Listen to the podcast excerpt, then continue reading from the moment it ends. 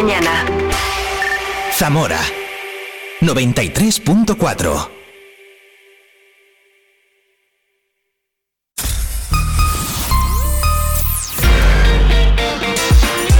Vive la mañana Zamora con Patri Alonso.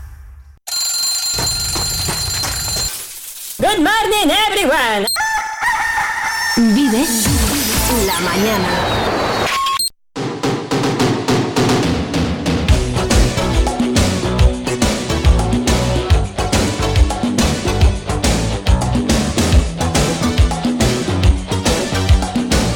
Casi un minuto sobre las 9. Martes 16 de enero, por cierto, San Marcelo, San Roldán y Santa Priscila. Muchísimas felicidades si este es tu nombre y también muchas felicidades si es tu cumpleaños. Hemos vivido The Beatles. Hoy es el Día Internacional de los Beatles, también Día Internacional de la Croqueta y la Comida Picante.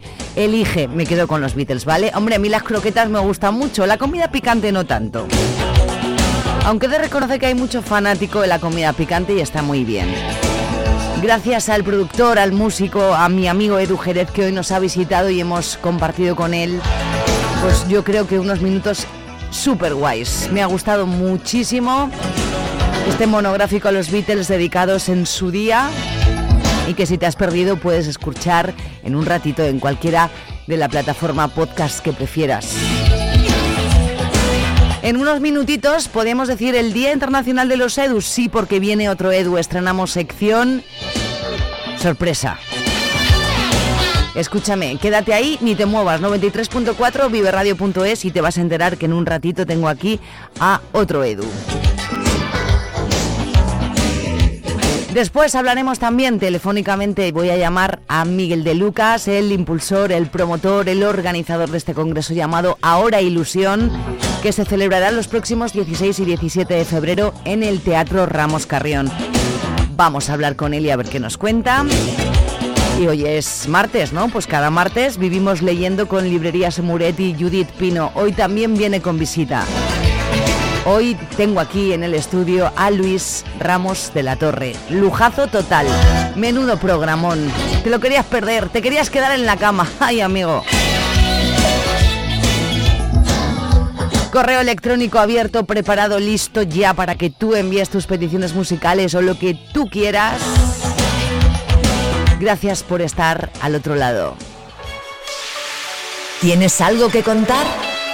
Vive Radio gmail.com Vive la información en Vive Radio Zamora con Patri Alonso.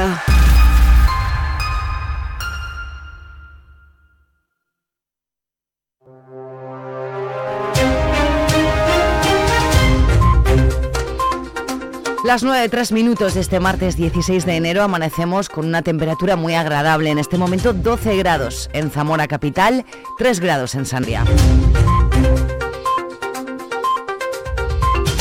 El robo de galgos, lejos de frenarse, aumenta en la provincia. Ha crecido nada menos que un 70% el año pasado en comparación con el ejercicio anterior. Las cifras han puesto en alerta a los cuerpos y fuerzas de seguridad del Estado. Ángel Blanco, subdelegado del Gobierno en Zamora. El robo con fuerza o sustracción de galgos durante el año 2023 se han producido 17 robos con fuerza o sustracción de galgos, siendo la cantidad de galgos afectada unos 35. Se han recuperado más del 25% de los galgos. Los hechos se han producido en distintas localidades de la provincia. El equipo Roca de la Guardia Civil tiene abiertas varias operaciones para el esclarecimiento de los hechos que avanzan en buena dirección. El robo de galgos en Zamora durante el 2023 ha aumentado un 70% comparado con el año 2022. Además, la Guardia Civil detectó el pasado fin de semana dos concentraciones nocturnas de coches en los polígonos industriales de Villa Brázaro con 100 vehículos y coreses con 60. No llegaron a producirse carreras. Y un robo ciertamente curioso que se ha registrado en Fonfría. El robo eh, insólito de la obra de Forja en homenaje a, Fonfría instalada en la, en la Plaza Mayor de la localidad que pesa sobre unos 500 kilos. Robo extraño, como decimos, parece que también pudiese haber vandalismo, el objeto apareció, el pesado objeto, por parte de la Guardia Civil se están investigando los hechos, la investigación avanza y se espera identificar a los autores de los hechos con prontitud. En cuanto a la violencia de género, la última semana sigue dejando malas noticias. Es la primera vez que hay dos situaciones de riesgo extremo de forma simultánea. 188 casos activos. Se han presentado tres denuncias más.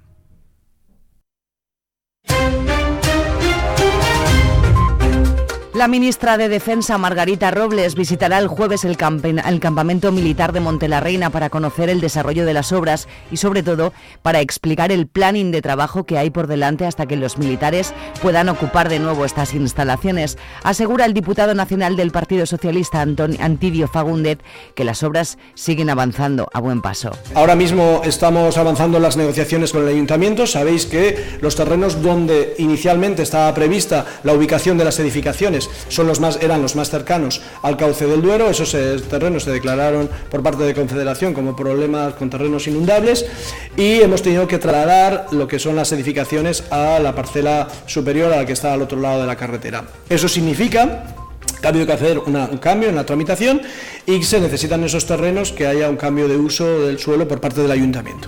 En eso están trabajando ya los técnicos del Ministerio, que se van a reunir recientemente, próximamente se van a reunir con el Ayuntamiento de Toro y que eh, para que nuestro objetivo es que ese cambio urbanístico que es necesario hacer en la tramitación del Ayuntamiento vaya acompasado con el fin de la aprobación del proyecto técnico y cuando estas dos cosas vamos a intentar que coincidan en el tiempo, seamos capaces de licitar la obra. El proyecto de Monte la Reina tendrá su reflejo en los presupuestos generales del Estado del próximo año que se encuentran ya muy avanzados. Obra que tiene su contenido económico previsto ya en los presupuestos, porque durante estos dos años que el Partido Popular muchas veces ha salido diciendo que no se ha hecho nada, han servido también para acumular los ingresos necesarios, 20 millones en el, en el primer ejercicio, 20 millones el año pasado, más la cuantía económica que viene en los presupuestos de 2024, nos va con esa hucha de ese dinero y esa bolsa de dinero acumulada durante todos estos años nos va a permitir licitar la obra prácticamente de una sola vez. Y eso hará posible que los militares lleguen a Zamora lo antes posible. El proyecto de presupuestos, dice el diputado socialista, incluirá los principales proyectos que necesita la provincia, además de Monte la conversión en autovía de la Nacional 122 entre la capital zamorana y la frontera con Portugal, la conservación de carreteras o la mejora de las travesías de la capital con una inversión de 25 millones de euros. Un avance que ha sido criticado por el Partido Popular que considera que Monte la Reina ya debería estar hecho y el gobierno ni siquiera ha redactado el proyecto y que el estudio de impacto ambiental de la autovía hasta Portugal está caducado. El Grupo Socialista en la Diputación planteará en el próximo pleno que el Grupo de Gobierno reconsidere la posibilidad de volver a establecer un convenio con el Ayuntamiento de la capital para dar asistencia de bomberos a los pueblos del Alfoz Sur, lo que supondría invalidar el parque comarcal que ha entrado en funcionamiento a principios de año. La portavoz Sanda Veleda considera que el nuevo parque no tiene medios materiales ni humanos suficientes. Lo más preocupante, eh, como os decía, es el hecho de que se pueda poner en riesgo la, salud y la seguridad tanto de los vecinos y vecinas del municipio, de los municipios del Alfoz de Zamora como de los polígonos industriales y de los propios bomberos por la falta de dotación material y en algunos casos de, cualificación. Pues tal y como nos transmiten profesionales con los que hemos tenido ocasión de hablar y contrastar la, información, ponen en, valor la escasez eh, de medios apenas una bomba pesada, un vehículo de incendios forestales, una barca traída de otro, de otro parque, una furgoneta y trajes y, equipos obsoletos. En definitiva, materiales muy escasos y también nos ponen sobre la mesa con aquellos profesionales con los que hemos hablado sus dudas de cómo se va a gestionar la coordinación entre ambos parques. La Junta de Castilla y León recuerda que los centros de salud siguen abiertos para poder administrar la vacuna contra la gripe sin cita previa. Leticia García, delegada de la Junta, se muestra satisfecha por el resultado que tuvo este fin de semana ese maratón de vacunaciones. Si nos fijamos con otras provincias de Castilla y León, Zamora es de las mejores provincias en, aceptación, en, acudir a esta vacunación de la gripe. Y además quiero decir que es una vacunación, quiero hacer una valoración positiva no solo por los que se han vacunado durante eh, este fin de semana, sino que en gripe llevamos una vacunación del 30% de la población total que puede vacunarse en, la gripe en Zamora y se suma a los ya 53.523 eh, personas que se habían vacunado de gripe con anterioridad. Decir igualmente que en los próximos días continúa la vacunación eh, para la gripe sin cita en todos los centros de salud, pueden acudir a su centro de salud de referencia y también para la COVID. En el caso de la COVID sí es necesario pedir cita previa, puesto que va por lotes, no es el sistema de unidosis. El Partido Popular en el Ayuntamiento de Zamora preguntará en la próxima Comisión de Urbanismo por las obras del skate park de la Aldehuela que se ha abierto al público antes de terminar. Recuerdan los populares que tenían que haber acabado a finales de agosto. Se les concedió una prórroga de dos meses y a día de hoy siguen rematando los trabajos. Una obra, dicen, que presenta muchas deficiencias con agua embalsada y ajardinamiento del entorno destrozado. El servicio de ventanilla única empresarial ha colaborado el año pasado en la creación de 110 empresas con 119 empleos, una cifra que supone un incremento del 25% respecto al año anterior. Supone volver a los niveles de actividad de 2015. Los sectores en los que han sido más activos los emprendedores son hostelería y turismo, servicio a empresas y construcción. Se atendieron además 600 consultas sobre trámites, fiscalidad y subvenciones. La delegada territorial de la Junta, Leticia García, se ha desplazado ayer hasta la localidad de Arcenillas para comprobar el estado de las obras de ampliación del colegio de este municipio, un aula y otros espacios complementarios. La Consejería de Educación invirtió más de 180.000 euros en nuevas instalaciones del centro escolar de Arcenillas, que cuenta en este curso con 11 alumnos. Durante la visita, la responsable de la Junta ha estado acompañada por la alcaldesa Jennifer Fernández y miembros de la Dirección Provincial de Educación, así como padres y madres de alumnos. Zamora reunirá el primer fin de semana de febrero a los mejores tatuadores del panorama nacional en la primera convención de tatuaje Urban Tattoo que se ha presentado ayer, que han presentado ayer la concejala de Cultura María Eugenia Cabezas junto con el gerente de IFEZA Sergio de Fuentes el organizador del evento Daniel Illán, el tatuador Arcaich Uriarte y el responsable de comunicación de Caja Rural Narciso Prieto. La convención, que se desarrollará los días 2, 3 y 4 de febrero en el recinto ferial de Ifeza, se completa con una amplia programación cultural y musical. Acabamos con las actividades en la Biblioteca Pública. Desde el 18 de enero al 25 de febrero, exposición Zamora al Límite, Mapas y Planos en la sala de exposiciones.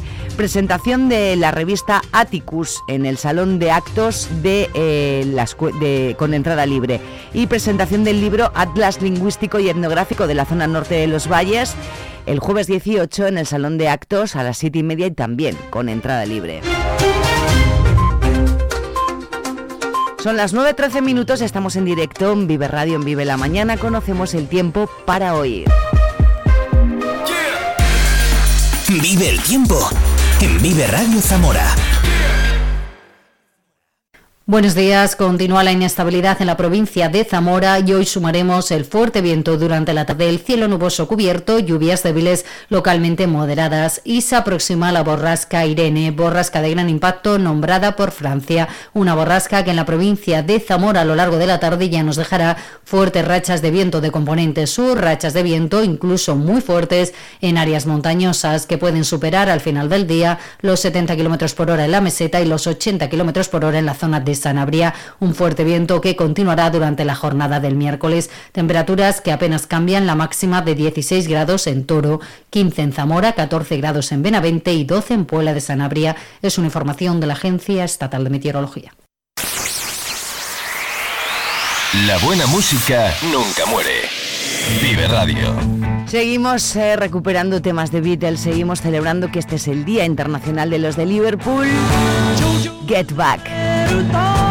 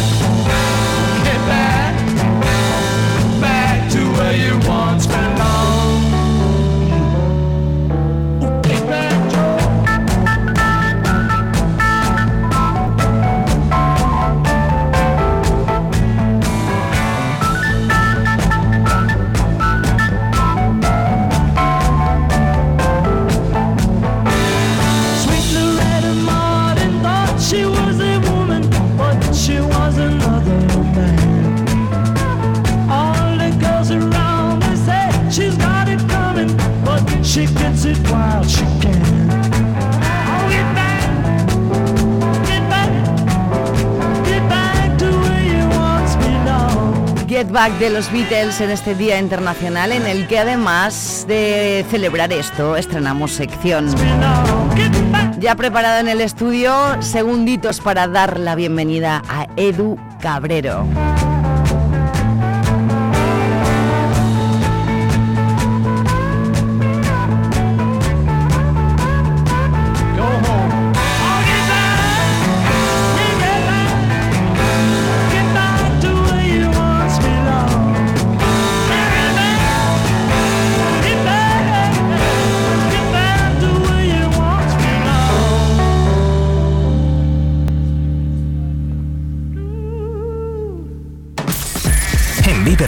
Escuchamos lo que pasa a nuestro alrededor y te lo contamos. Para informarte, para entretenerte, para emocionarte. Con las voces más locales y los protagonistas más cercanos. Vive tu ciudad, tu provincia. Vive su cultura, su música, su actualidad, su deporte, sus gentes. Vive lo tuyo. Vive tu radio. Vive Radio. Zamora 93.4.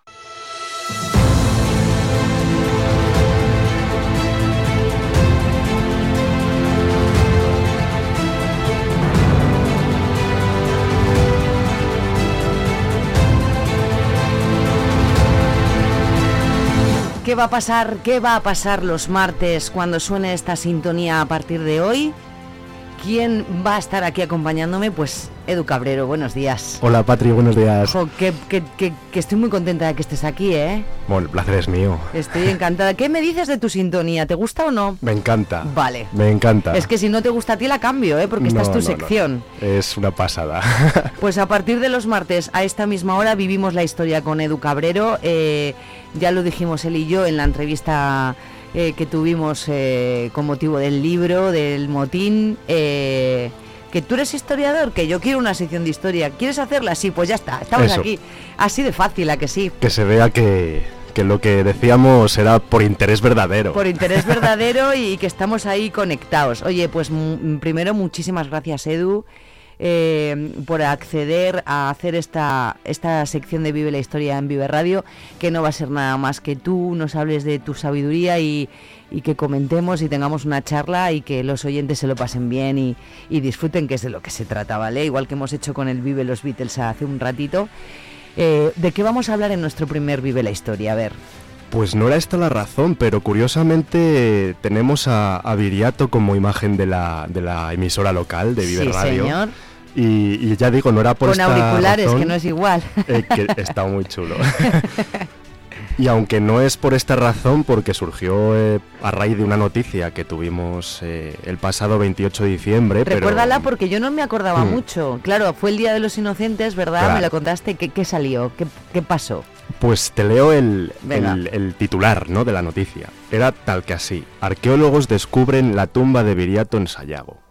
O sea, era una noticia que prometía mucho. Desde luego, Edu, de, de todas las cosas que se hacen así en el Día de los Inocentes, no es una cosa como muy loca, ¿no? No es tan loca, efectivamente. De ahí que, que me haya parecido curioso el traerlo aquí a, a Vive la Historia. Porque si bien es verdad que el 28 de diciembre, el Día de los Inocentes, pues todos tenemos, eh, estamos acostumbrados ¿no? a, a ver en los medios noticias que no son del todo verdad, eh, si bien es cierto que algunas con mayor o menor eh, evidencia ¿no? de, de que fueran bromas, pero Mm. son muchos los medios que, que todos los años nos dejan estas noticias que, que al final pues se acaban desvelando que son, son mentiras, son inocentadas. Pero ¿Y a en ti- este caso ¿y a no era qué te tan- pasó? A ver, tú, tan la le- raro. tú leíste esa, esta noticia, enseguida mm, eh, tú supiste que no era verdad, pero dijiste, no, no es tan loco esto. Claro. ¿Por claro. qué? Es, eh, bajo mi punto de vista está muy bien pensada. De hecho hay que felicitar a, a los, eh, a los amigos del portal que publicaron la, la noticia, pueblosdesayago.com, que muchos oyentes eh, a lo mejor conocen por las redes, por Instagram y demás. Porque es cierto que si bien eh, es una noticia que a los que estamos más metidos en la historia nos resulta a lo mejor demasiado rocambolesca, pues no tenía por qué ser tan, tan espectacular, ¿no? Eh, no, no, no- no es tan raro que esto pudiera eh, algún día llegara a convertirse en realidad. Eh, lo primero que a mí me, me sorprende es el hecho de que, un, de que una noticia de tal calibre Mm. pues aparezca de sopetón tan de repente, ¿no? Porque eh, ya digo, si, si bien es verdad que no tiene por qué ser algo tan imposible, pues lo cierto es que una, una noticia de este calado, lo normal es que se fuese mm, divulgando paulatinamente, progresivamente, poco a poco, ¿no? Eh, yo pues no tenía Se constancia. cree, claro. se- ¿no? Hay muchos datos en la noticia y, y bueno, pues eh, sin un sin un eh, sin un antecedente previo, pues eh, parecía que todo eh, apuntaba efectivamente a una inocentada. Pero bueno, son, son unos datos muy curiosos y, y- y muchos de ellos, pues, eh, que es lo que haremos aquí hoy en esta sección, eh, tienen su parte real, ¿no? Y podrían tener su sentido. ¿Te parece que nos sitúes históricamente en los años y la figura de, de Viriato que es tan de nosotros, claro? Exactamente. Eh, bueno, pues eh, en cuanto a cronología, mm, ya nos decía la, la noticia que lo que se había descubierto concretamente, decía el subtítulo, investigadores del CSIC, tras varias campañas, encuentran en el Teso Bárate un enterramiento con huesos, dagas y espadas, que tras las pruebas pertinentes se atribuyen al héroe lusitano. Entonces, eh, después en el, en- el cuerpo de la noticia se nos mencionaba pues que se habían encontrado estas espadas y estas dagas y, y que se habían identificado pues con un posible soldado o guerrero que ubicaban entre los siglos 3 a 1 antes de Cristo. Entonces, esto es un dato ya muy bien seleccionado, porque hubiera sido mucho más cantoso que nos hubieran dado una eh, muy específica fecha ¿no? de, de- del hallazgo. ¿no? Sin embargo, optan por eh, utilizar una amplia horquilla temporal ¿no? de, de- de esos siglos 3 a 1 antes de Cristo y eso tiene mucho sentido porque es muy habitual que en, que en las eh, investigaciones arqueológicas los hallazgos y los restos que se, que se localicen pues sean eh, no tan identificados en, una, en un margen más pequeño, sino que se abren amplias horquillas temporales para ubicar eh, estos restos. Entonces, bueno, el hecho de que fuera del 3 al 1 ya era algo que, que sonaba bastante posible, ¿no? Porque Reducieron, redujeron mucho Claro. ahí el... claro, Viriato, eh, bueno, ¿qué decir de Viriato? Es un personaje que navega entre la ¿Qué historia y la decimos de leyenda. Viriato? A ver. Entonces, bueno, eh, hay, que, hay que coger los, los datos un poco con pinzas, ¿no? Porque su origen es muy incierto. O sea, es, es, es verdad que, que la, la historiografía no nos puede presentar un origen concreto y de ahí que como ocurre con otros tantos personajes históricos, se me Mm. ocurre ahora por ejemplo nuestro querido Miguel de Cervantes, pues eh, ocurre que haya tantas casas repartidas por la biografía española de la casa de Cervantes o la casa de... Eso, eso a mí me pone muy nerviosa. es verdad, vas a cualquier ciudad y dices, aquí Eso nació no sé qué, pero si yo estaba en otra ciudad en la que también había nacido esa Claro. persona, ¿cómo puede ser esto? Exactamente. ¿Y cuál es, cuál es nuestra casa de Viriato? Bueno, pues la tenemos en, Torrefrades, eh, donde está esa casa de Viriato, que si bien pues no se puede clarificar con rotundidad que, que- que allí naciera Viriato, ni mucho menos, pues se llamar así, eh, yo supongo que porque es una edificación muy antigua y tiene parte de sus paredes pues construidas con las teselas o parte de la arquitectura perteneciente a esos castros prerromanos de la época de Viriato, que como era tan común en Sayago y en otras partes de, de- Zamora, pues se reutilizaban para, para las casas del pueblo y para otras construcciones. Y bueno, pues por esa relación y ese vínculo con ese pasado prerromano, pues en Torrefrades se sitúa el posible nacimiento de Viriato, que ya decimos que no podemos corroborar, pero que, que bueno, ahí está, ¿no? ¿Por qué no? Con Viriato no hay nada como muy claro, ¿no? No sabemos a ciencia cierta nada de- eh, eh, exactamente en su vida, ¿no? Claro, eh, el problema de Viriato es que, mm, bueno, para empezar, mm, las fuentes que nos hablan de Viriato, así como de su contexto y de otros tantos episodios de, de las, eh, de la conquista romana, en este caso, de, de la península, son fuentes que provienen de autores clásicos, esto es, de historiadores en su mayoría romanos, que, bueno, pues eh, nos cuentan su punto de vista sobre todo lo que aconteció en estos momentos, en esta época. Como ocurre con toda la historia en general, pues eh, los historiadores deben o debemos trabajar con cuidado porque toda fuente escrita está sometida pues a, la voluntad, a las intenciones y, y a la política y a las opiniones ¿no? de, de quien escribe esos documentos. Entonces, de ahí que, que en el caso de Viriato, así como en el de otros personajes, pues tengamos tanta discrepancia entre autores. Unos te lo presentan como un personaje eh, que es un héroe, valeroso, y otros pues eh, se limitan a, a presentarlo pues eh, como un salvaje, un, un cateto, ¿no? Un cateto, Entonces, mm. ¿qué podemos sacar en claro? Bueno, pues quizás tomar con caución y con rigor las fuentes y, y, bueno, atender a esas posibles crónicas que a lo mejor no esconden tanta, eh, tanta política o tanta intencionalidad y que nos hablan pues sencillamente de ese pastor lusitano que eh, ha- habitaba eh, estas zonas en estos, en estos años. Sí que sabemos la fecha concreta de la muerte por estas crónicas, que las situamos en el 139 a.C., y todos sabemos pues su final, ¿no? Ese, ese episodio en el cual sus propios generales le traicionan y le asesinan, se cuenta que mientras estaba durmiendo, por orden de, Quinto Servilio Cepión, el cónsul romano que incapaz de enfrentarse a, Viriato de otra manera por su valentía, por, lo, por la mucha guerra que, que presentaban los, los lusitanos, decide traicionarle y comprar a sus, a sus propios hombres para, para darle muerte. ¿no? Eh, todo esto sucede en ese contexto de ese siglo eh, segundo antes de Cristo, por tanto, lo que nos contaba a priori eh, esta, esta noticia coincidía, ¿no? En, cierto modo, con, con lo que, con lo que podría ser la realidad. Claro, es que Edu es muy cuco. La leyó y dijo, "Mm, por aquí. Y, justo después fue cuando hablemos de la sección, ¿verdad? Que, que tú ya habías pensado esto antes de mm, tener pensado venir aquí. Sí, sí, sí. Como que, ah, pues mira, justo el otro día he leído esto y me ha llamado mucho la atención. Sí, sí. ¿Qué más cosas puedes contar de o de esa noticia o, o que tú nos traigas para que voy a aprender mucho contigo porque tengo que decirte una cosa. De historia soy cero. Cero unidades de, de cero. A mí háblame de otras cosas, pero yo de historia nada y me encanta por eso, ¿eh? Pues yo encantado, encantado de compartir aquí lo, lo que pueda saber.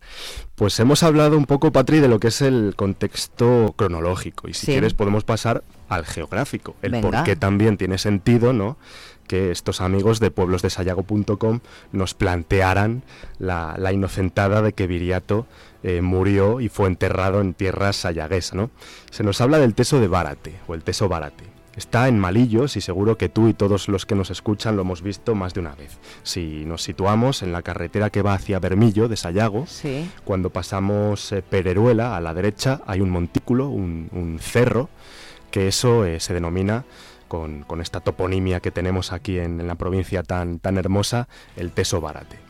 Bueno, el Teso Bárate para empezar ya tenía su vínculo con Viriato, porque aquí, y la arqueología lo corrobora, hay restos de un castro romanizado, es decir, una población de esos pueblos prerromanos de la zona que posteriormente tras la conquista de Roma pues se quedan eh, sumergidos, abrazados por ese contexto territorial romano y ahí se, se empiezan pues a localizar restos que, que, bueno pues apuntan a ese pasado prerromano, a ese pasado romano posterior. Hay una calzada romana también en las inmediaciones que en algunos tramos la podemos ver a día de hoy y eh, la, la leyenda sitúa como eh, posible ubicación de los tesoros que Viriato, eh, digamos, em, acumulaba en sus muchas victorias frente a Roma, pues se cuenta, dice la leyenda, que podía esconderlos en un complejo de grutas y cuevas que hay por debajo de este, de este teso barate, ¿no? Que eso tampoco se ha podido corroborar, pero bueno, las leyendas ya sabemos que juegan con, con todo esto, que sitúan eh, en sus cimientos históricos pues otros aderezos que, que van añadiendo a lo largo del tiempo y se cuenta pues que aparte de esas eh, victorias, una de ellas ahí justo en ese cerro, pues Viriato escondía sus tesoros. Bueno, más Tesoros allá de que la- jamás nadie ha visto ni nada. No, no, no. No podemos, de momento no podemos asegurar. Podemos ir. Podemos excavar. a ver si aparece A ver algo. si aparece algo. Pues bueno, pues podría aparecer, porque realmente eh, Viriato lo que sí sabemos es que era un caudillo lusitano. ¿Y la Lusitania qué era? Bueno, pues la Lusitania es una zona con esas fronteras difuminadas, porque ni siquiera en los tiempos en los que Roma daba nombre a estas zonas tenían claro ellos, y menos los propios locales indígenas, de por dónde pasaban las fronteras de los diferentes territorios de lo que iba siendo eh, tierra ya romanizada, ¿no?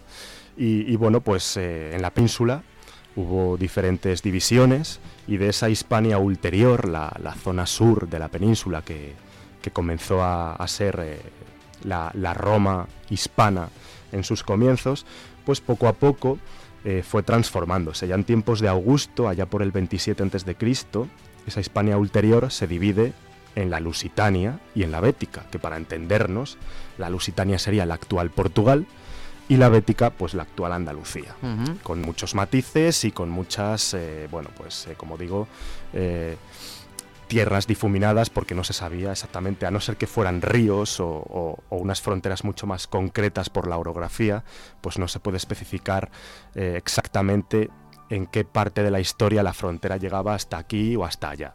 Entonces, bueno, lo que sí podemos entender es que la provincia de Zamora, por aquellos tiempos, pues eh, pudo parte de ella, al menos, eh, ocupar lo que por aquel entonces era la Lusitania. ¿no? Eh, tenemos en ese amplio mosaico de pueblos prerromanos, de tribus locales, indígenas, pues un montón de, de diferentes pueblos. Están los que a todos nos sonarán los betones, ¿no? Están los astures en la zona ya del norte, en la zona de las comarcas de Sanabria o de, o de los valles. Y luego estaban, ¿por qué no?, los lusitanos también ocupando parte de lo que hoy podría ser, pues, Ayago, ¿no?, en, en- esa zona de los arribes. Y eh, sí, ahí tenemos, pues, mayores, eh, mayores datos eh, corroborados por la historiografía de que, de que los lusitanos podrían haber estado también por aquí. Por tanto, Sayago Lusitania, pues sí, también podemos entenderlo como, como posible, ¿no? Y el teso Bárate o el teso de Bárate, pues podría ser, ¿por qué no?, zona lusitana y haber eh, servido, ¿no?, en, en esos eh, cerros que tanto utilizaban los prerromanos como tumba del famoso Viriato. A ver si no estaban tan desencaminados y lo dicen por algo, tío. Les llamamos. Pues podríamos, eh, podríamos contactar con ellos, sí. A- eh, tú, a lo largo de todas eh, las veces que hayas leído sobre Viriato, eh, has leído cosas mm, muy diferentes por, no haber mucho rigor en, lo que es su historia. Sin lugar a dudas. Eh, ya decía que las fuentes principales son las fuentes clásicas. Y fíjate, Patrick, que tenemos historiadores romanos que nos hablan de, Viriato y que han sido entendidos como autores que nos han dejado fuentes importantes y sin embargo son autores muy posteriores. Em, mencionar algunos, Diodoro de, Sicilia sí es del siglo primero antes de Cristo, unos años después de los acontecimientos de las guerras lusitanas y, de, y del contexto de Viriato. Pero luego tenemos como fuentes también muy importantes a Tito Livio, que ya es un historiador del siglo primero antes de Cristo hasta el primero después, o a Piano, que este ya es del siglo primero. O sea, estamos hablando de, de autores que nos hablan de un Viriato que ya había muerto hace 200 años. Mm. Entonces, eh, son fuentes que tenemos que entender como, en fin, eh, como poco dudosas. La arqueología, por ejemplo, se ha encargado de, de, de corroborar algunas cosas, pero estas fuentes hay que tenerlas un poco eh, pues con pinzas. Y me comentabas por la variedad de opiniones, hipótesis y demás. Sí. Es cierto, y además, por ejemplo, eh, Viriato es un personaje que la historia ha sometido pues a, a ciertos maltratos, ¿no? Porque por el simple hecho de que una zona y un movimiento a lo mejor más patriota o nacionalista se quiera eh, adjudicar ¿no? eh, a Viriato como suyo, como que ha nacido en su ciudad o en su pueblo, pues ya eh, supone que, las fuentes sean transformadas, que unos digan que sí a unas fuentes y no a otras por diferentes eh, condiciones ¿no? y condicionantes. Entonces, sí, es un personaje todavía muy sumergido en la, en la mezcla entre historia pura y leyenda. Si nos vamos a. pasamos la Plaza Mayor y, y andamos un poquito y nos vamos y llegamos a la Plaza de Viriato, esa estatua, en- ¿desde qué momento está ahí puesta? Pues yo creo que es desde el siglo XIX, ¿no? Porque 19. es una, est- una estatua un poco más eh, moderna, muy, muy, es un, es un icono, ¿no? De, de, de lo que es la ciudad de Zamora. Y, y bueno, pues... eh, En nuestra cultura ha influido desde luego, o sea, Viriato es- lo tenemos muy presente. De hecho, tenemos, tenemos esa, esa estatua, pero vamos, que mm, Al final sí, y en la, en la propia seña bermeja también están En las, ocho, bermeja, es verdad. las ocho tiras rojas de las ocho victorias de, de Viriato frente a los romanos. ¿cuál es tu evaluación desde una perspectiva histórica, así como, como colofón, de Viriato? Pues ¿Y tú cómo entendido?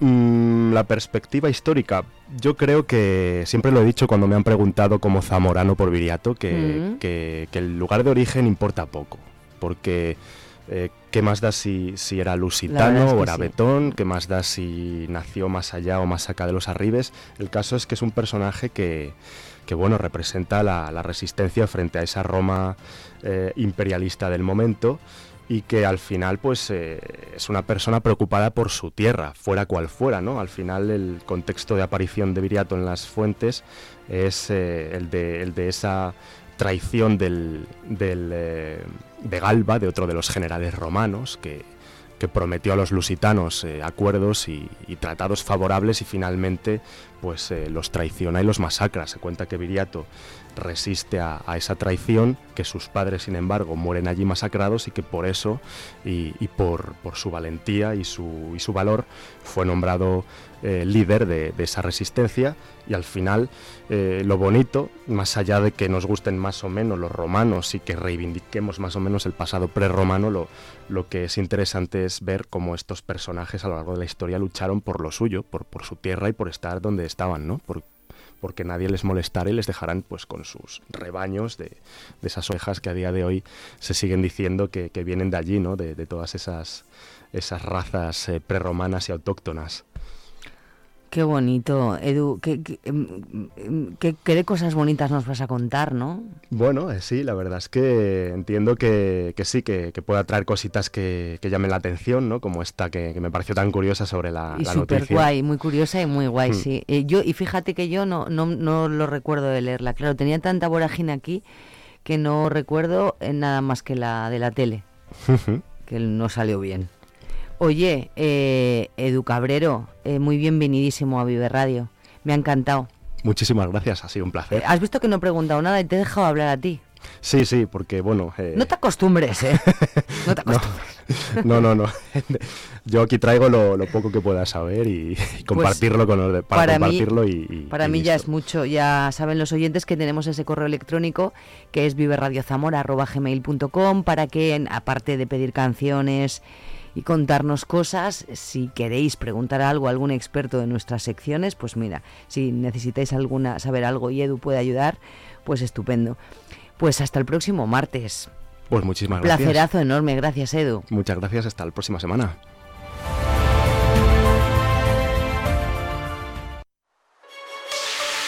¿Tienes algo que contar? Vive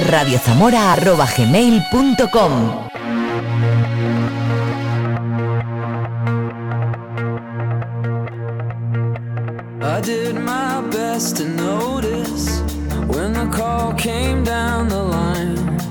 Up to the platform of surrender. I was brought, but I was kind. And sometimes I get nervous when I see an open door.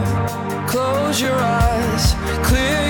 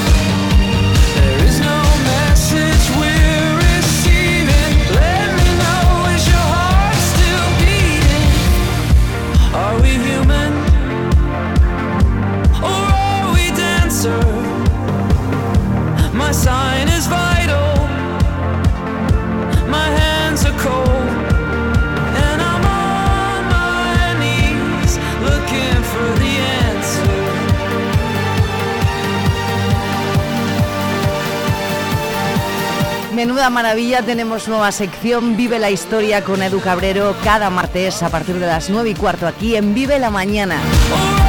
Gracias Edu, placerazo que estés aquí. Lo que vamos a aprender, ¿eh? Son las 9.42 minutos, es martes, es día 16 de enero. No hace mucho frío, de momento no llueve. Estamos aquí muy calentitos, tú en un lado y yo en otro, a gusto, disfrutando de la música, por ejemplo, de Killers, de nuestras secciones, de nuestras entrevistas, de la información. Esto es Vive Radio Zamora.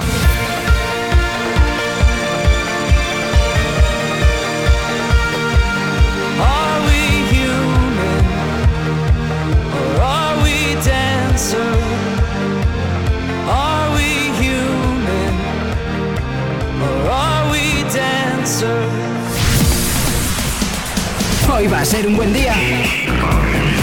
Vive Radio. Y va a ser un buen día, claro que sí. Un poquito de strokes.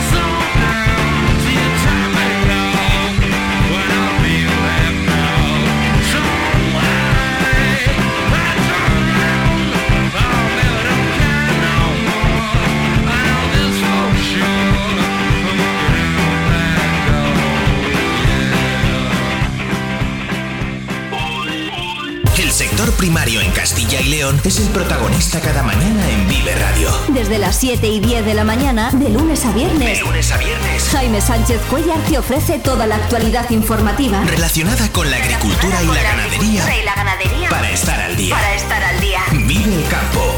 De lunes a viernes cada mañana. Vive el campo. Aquí. En Vive Radio. Zamora 93.4.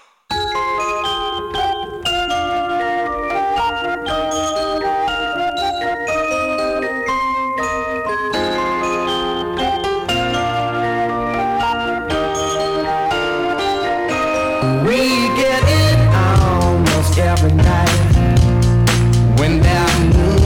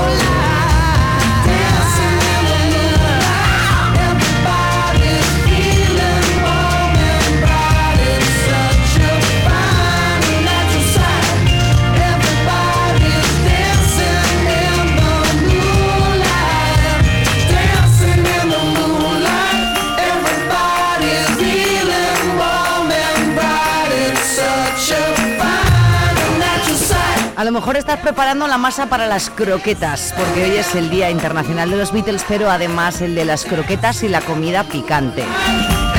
Por ese orden, diría yo, ¿eh? Ya sabes que vivimos la gastronomía cada lunes en la última hora del programa, por si te damos alguna idea.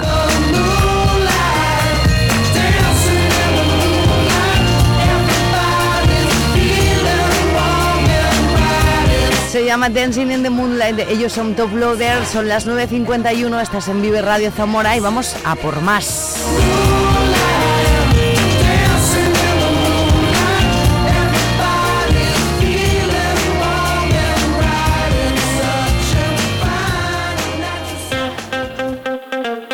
Vive Radio Zamora en el 93.4 de tu FM.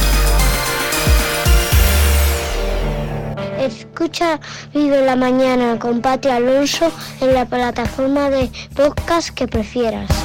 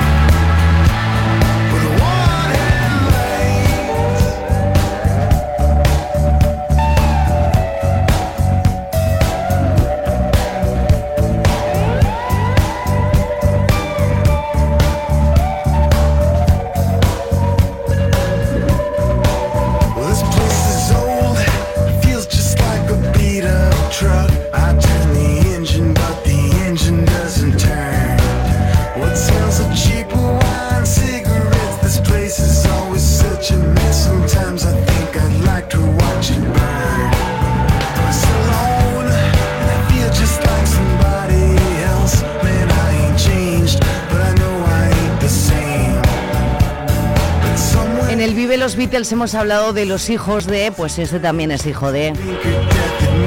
Se llama Jacob Dylan, la banda Wallflowers es hijo de eh, Bob Dylan. Y fíjate, aparte de ser guapísimo, como suena, ¿eh? One Heap Light de Wallflowers 955 llega un correo electrónico. Qué guay, muchas gracias.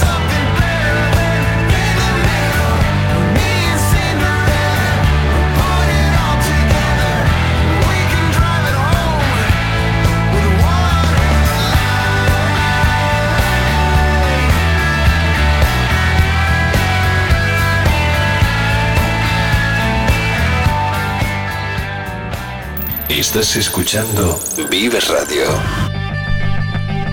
Dice muy buenas, ¿cuánto tiempo? ¿Cómo estamos en San Antón? Que aún es día de felicitar el año y lo hago. He estado fuera y desconectado. Me gustaría escuchar el tema de Me and the Farmer de House Martins. Me ha encantado la sección de historia. Un saludo y que el nuevo año esté lleno de buenas noticias. Gracias, Pedro Ignacio.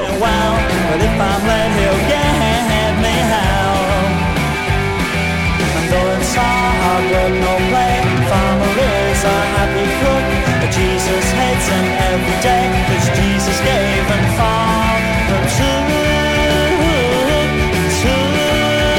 What he let you probably know. Probably know. I just so know. I just so know. Me and the farmer like brother like sister. Getting all I hand and blister. Me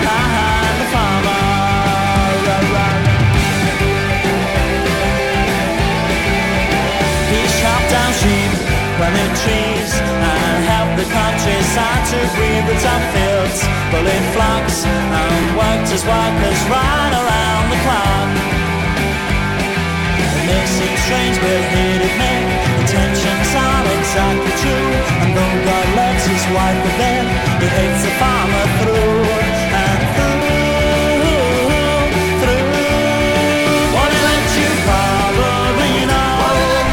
Pues mira, lo que te digo, Pedro Ignacio, House Martins es uno de mis grupos favoritos, así que yo te agradezco mucho que nos recuperes este Me and the Farmer. Ya te recuerdo que mañana en el Vive la Mañana tendremos a José Nogales, presidente de la Cofradía de San Antón, ahora que lo nombras. Mañana es el Día Mundial de los Animales, de bendecir los animales y la cofradía tiene muchas actividades que ya está llevando a cabo y otras tantas que nos va a contar mañana aquí su presidente. Vive Radio Zamora gmail.com, haz tú lo mismo, envía tu petición musical, comentario o lo que quieras. Ahí están los House Martins para Pedro Ignacio Jánez, gracias.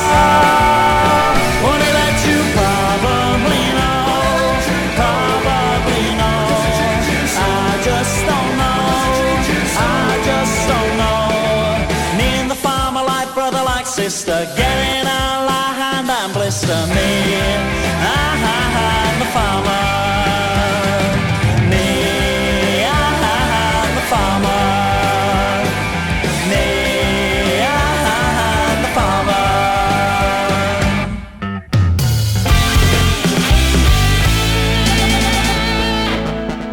Esta señorita llamada Kylie Minogue nos lleva de la mano a las 10 en punto de la mañana de este martes, en solamente dos minutos y con este Locomotion. Muy buenos días, feliz martes.